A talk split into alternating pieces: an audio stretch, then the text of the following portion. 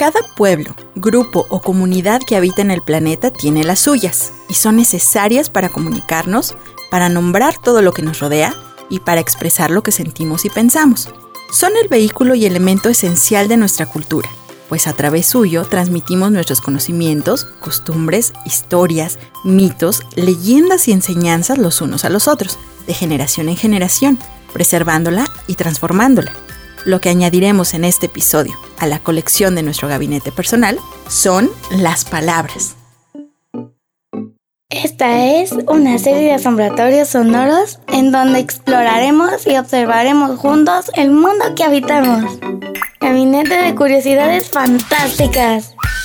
Crearemos artefactos y objetos a partir de nuestras reflexiones y hallazgos y los añadiremos a una creciente colección personal de rarezas, realidades ficticias e imaginarios secretos con los cuales podemos construir y reconstruir nuestra propia versión del mundo. Hola de nuevo, bienvenido al noveno y penúltimo episodio de la primera temporada de esta serie de asombratorios sonoros llamado Gabinete de Curiosidades Fantásticas. Mi nombre es Susana Juárez y me hace inmensamente feliz que nos encontremos en este espacio el día de hoy.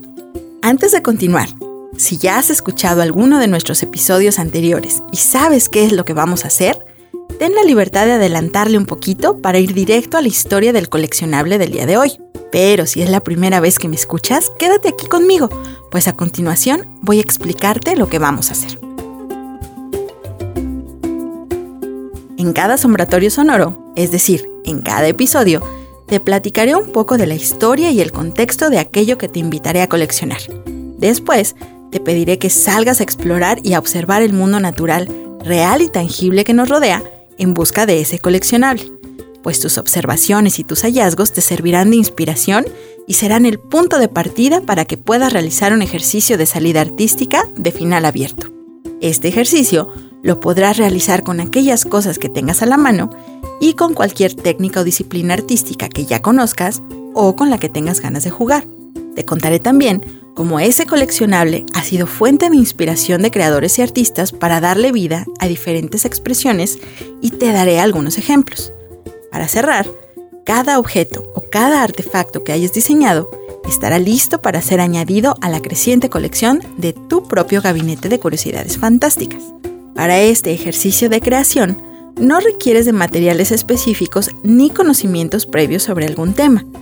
Tampoco tendrás que seguir instrucciones concretas, pues en este espacio nos revelamos ante la idea de que solo existe una forma única o correcta de hacer las cosas.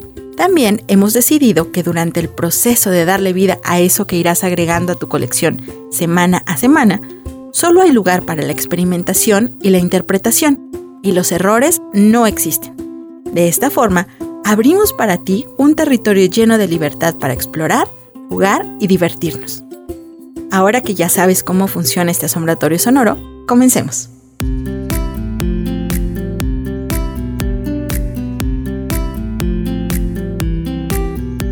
La etimología es la parte de la lingüística que estudia el origen de las palabras, su significado, su historia y su evolución, el cómo se escriben y todos los cambios que sufren al ser usadas por las personas a lo largo del tiempo. La etimología nos permite conocer el significado original de las palabras, aunque éste haya cambiado y hoy sea uno diferente. Una palabra nace por la necesidad de nombrar algo y se modifica por su uso constante. Rastrear el origen de las palabras hasta el momento de su nacimiento puede ser increíblemente interesante y revelador, porque también nos habla de la sociedad y de la cultura que le dio vida de la forma de entender el mundo en momentos que ya se encuentran en el pasado, y al menos a mí me cuesta imaginar cuando no contábamos con ninguna para poder expresarnos y solo emitíamos gestos y sonidos esperando que los demás pudieran entendernos.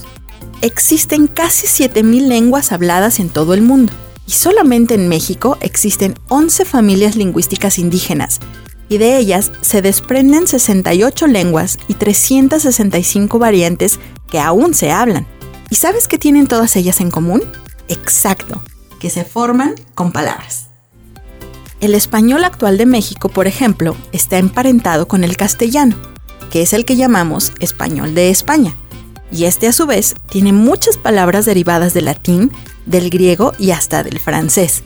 El castellano llegó a México y Sudamérica con los exploradores españoles de la época de la conquista, y al mezclarse con las lenguas originarias precolombinas, como el náhuatl, el maya, el mixteco o el wixárika, por ejemplo, dieron origen a muchas de las palabras que utilizamos hoy. Un ejemplo es papalote. Proviene del náhuatl papalotl, que significa mariposa y que en España es conocida como cometa. Otra sería apapacho, también de origen náhuatl y que significa acariciar con el alma, aunque para nosotros ya se convirtió en sinónimo de abrazo. Tenemos también las palabras mole, que proviene de muli y significa salsa, tamal, que proviene de tamali y significa envuelto, o chocolate, que proviene de chocolatl y que a su vez surge de las palabras chococ, amargo, y atl, agua. También hay lenguajes fantásticos pertenecientes a civilizaciones que no existen en el mundo real, que cuentan con un gran vocabulario y estructuras gramaticales completas y que nos permitirían expresarnos con claridad si los habláramos, como el Dothraki o el Alto Valirio de Juego de Tronos, el Klingon de la serie Star Trek o las lenguas élficas de la trilogía del Señor de los Anillos. Podemos concluir entonces que la o las lenguas que hablamos son la herramienta que tenemos para expresar con claridad y exactitud a otras personas lo que pensamos y lo que sentimos. Y es por esto que entre más palabras conozcamos, más cosas podremos expresar con ellas. Podemos explorar las palabras de diferentes maneras. La primera y más sencilla es poner atención a tu lenguaje y a las palabras de tu propio vocabulario. ¿Qué palabras usas más? ¿Qué palabras conoces pero casi no usas? ¿Qué significan? ¿Conoces su origen? Pon atención también al vocabulario de tu familia y de tus amigos. ¿Has aprendido nuevas palabras gracias a ellos? ¿Cuáles son? ¿Qué significan? Otro lugar para explorar las palabras son los libros, las revistas y los periódicos. ¿Encontraste palabras nuevas que no conocías? ¿Hay palabras que puedas usar para sustituir otras y que al final signifiquen lo mismo? ¿Encontraste palabras que habías olvidado que conocías? ¿O hay palabras en otro idioma que sí logras entender? Un libro particularmente interesante para descubrir nuevas palabras, porque también nos ayuda a descubrir su significado, es... ¿Puedes adivinarlo? Así es, el diccionario. Puedes explorarlo abriéndolo al azar, ojeándolo de manera aleatoria o ir por orden alfabético. También puedes encontrar palabras nuevas poniendo atención en las letras de las canciones que escuchas o incluso a los letreros y anuncios que te encuentras cuando vas por la calle. Si no conoces su significado, siempre puedes investigarlo o preguntarle a alguien más. A continuación, te voy a compartir los ejemplos que seleccioné especialmente para ti y que están relacionados con el uso de las palabras en formas diferentes a las que acostumbramos. Si quieres complementar visualmente estos ejemplos, en la entrada del blog que acompaña a este asombratorio sonoro encontrarás imágenes, videos y algunos enlaces que pueden resultarte interesantes. Para llegar a ella, solo tienes que buscar la liga que se encuentra en las notas de este episodio.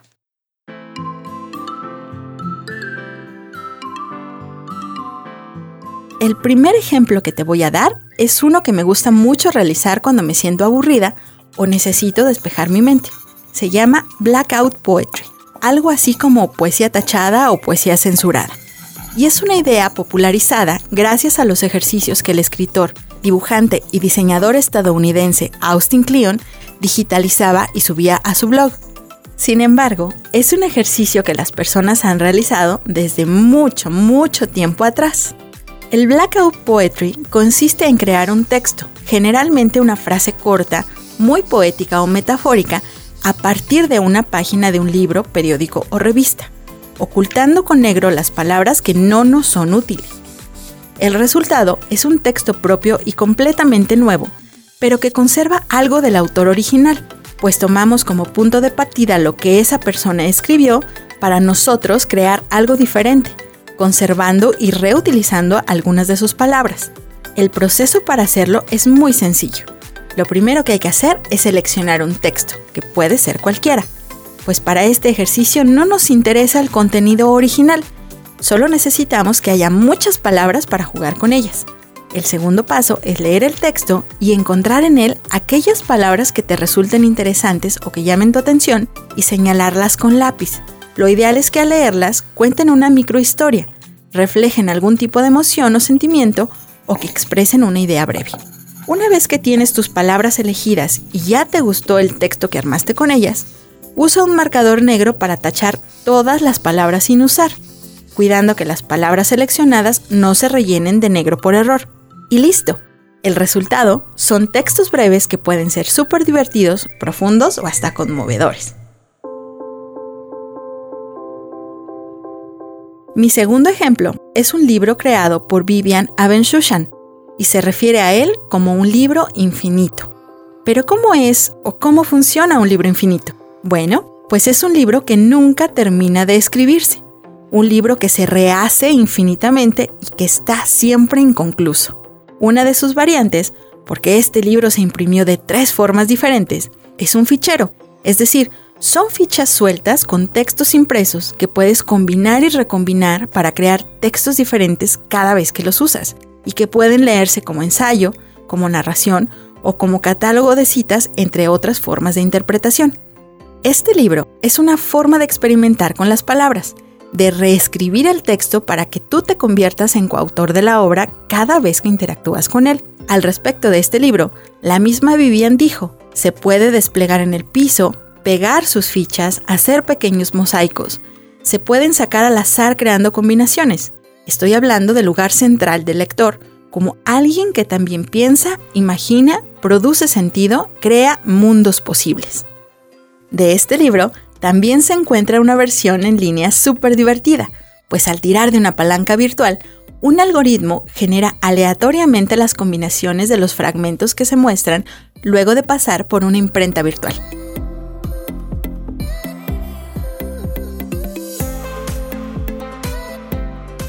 Mi último ejemplo se trata de otro libro, que más que un libro de lectura es un manual para inventar historias escrito por el italiano Gianni Rodari en 1973 y fue inspirado por un fragmento de texto que decía, si tuviésemos una fantástica, así como tenemos una lógica, estaría descubierto el arte de inventar. Gianni fue escritor y cuentista, pero también fue profesor de primaria y se consideraba un pésimo maestro pues decía que tenía en la cabeza de todo menos la escuela. Solía contarle a sus alumnos historias que no tenían la menor referencia a la realidad ni al sentido común y las inventaba usando técnicas que los artistas surrealistas inventaron. Gracias a estos ejercicios literarios, Gianni comenzó a tomar muchas notas en su cuaderno de la fantástica, no de las historias que contaba, sino de cómo éstas nacían en su mente, algo que le resultó muy útil cuando comenzó a escribir historias para niños.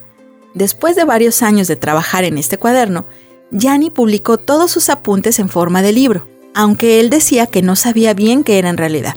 Solo sabía que en él se describían modos para inventar historias y modos para ayudar a los niños a inventar por sí mismos sus propias historias. Una de sus técnicas que me gusta mucho en particular se llama prefijo fantástico. En él, las palabras se transforman para convertirlas en otras nuevas que funcionan de forma completamente diferente a las originales. Tomemos como ejemplo la palabra impresora, que al agregarle el prefijo des se convierte en desimpresora, lo cual resulta en un artefacto con una función opuesta a la de imprimir. ¿Será acaso que la desimpresora nos permite borrar las hojas de papel para dejarlas como nuevas? ¿Qué palabras puedes crear si usas en ellas prefijos como maxi, mini, anti o des, por ejemplo? ¿Para qué sirven los objetos creados gracias a la acción de tus prefijos fantásticos? ¿Puedes crear una historia a partir de esas nuevas palabras? Pues justo eso es lo que buscaba Gianni Rodari con este manual, que los niños y niñas como tú tuvieran las herramientas para poder hacerlo. Ahora te toca a ti jugar con las palabras que conoces, inventar otras formas para usarlas y, ¿por qué no?, de descubrir en ellas nuevas maneras de nombrar las cosas en tu propio mundo.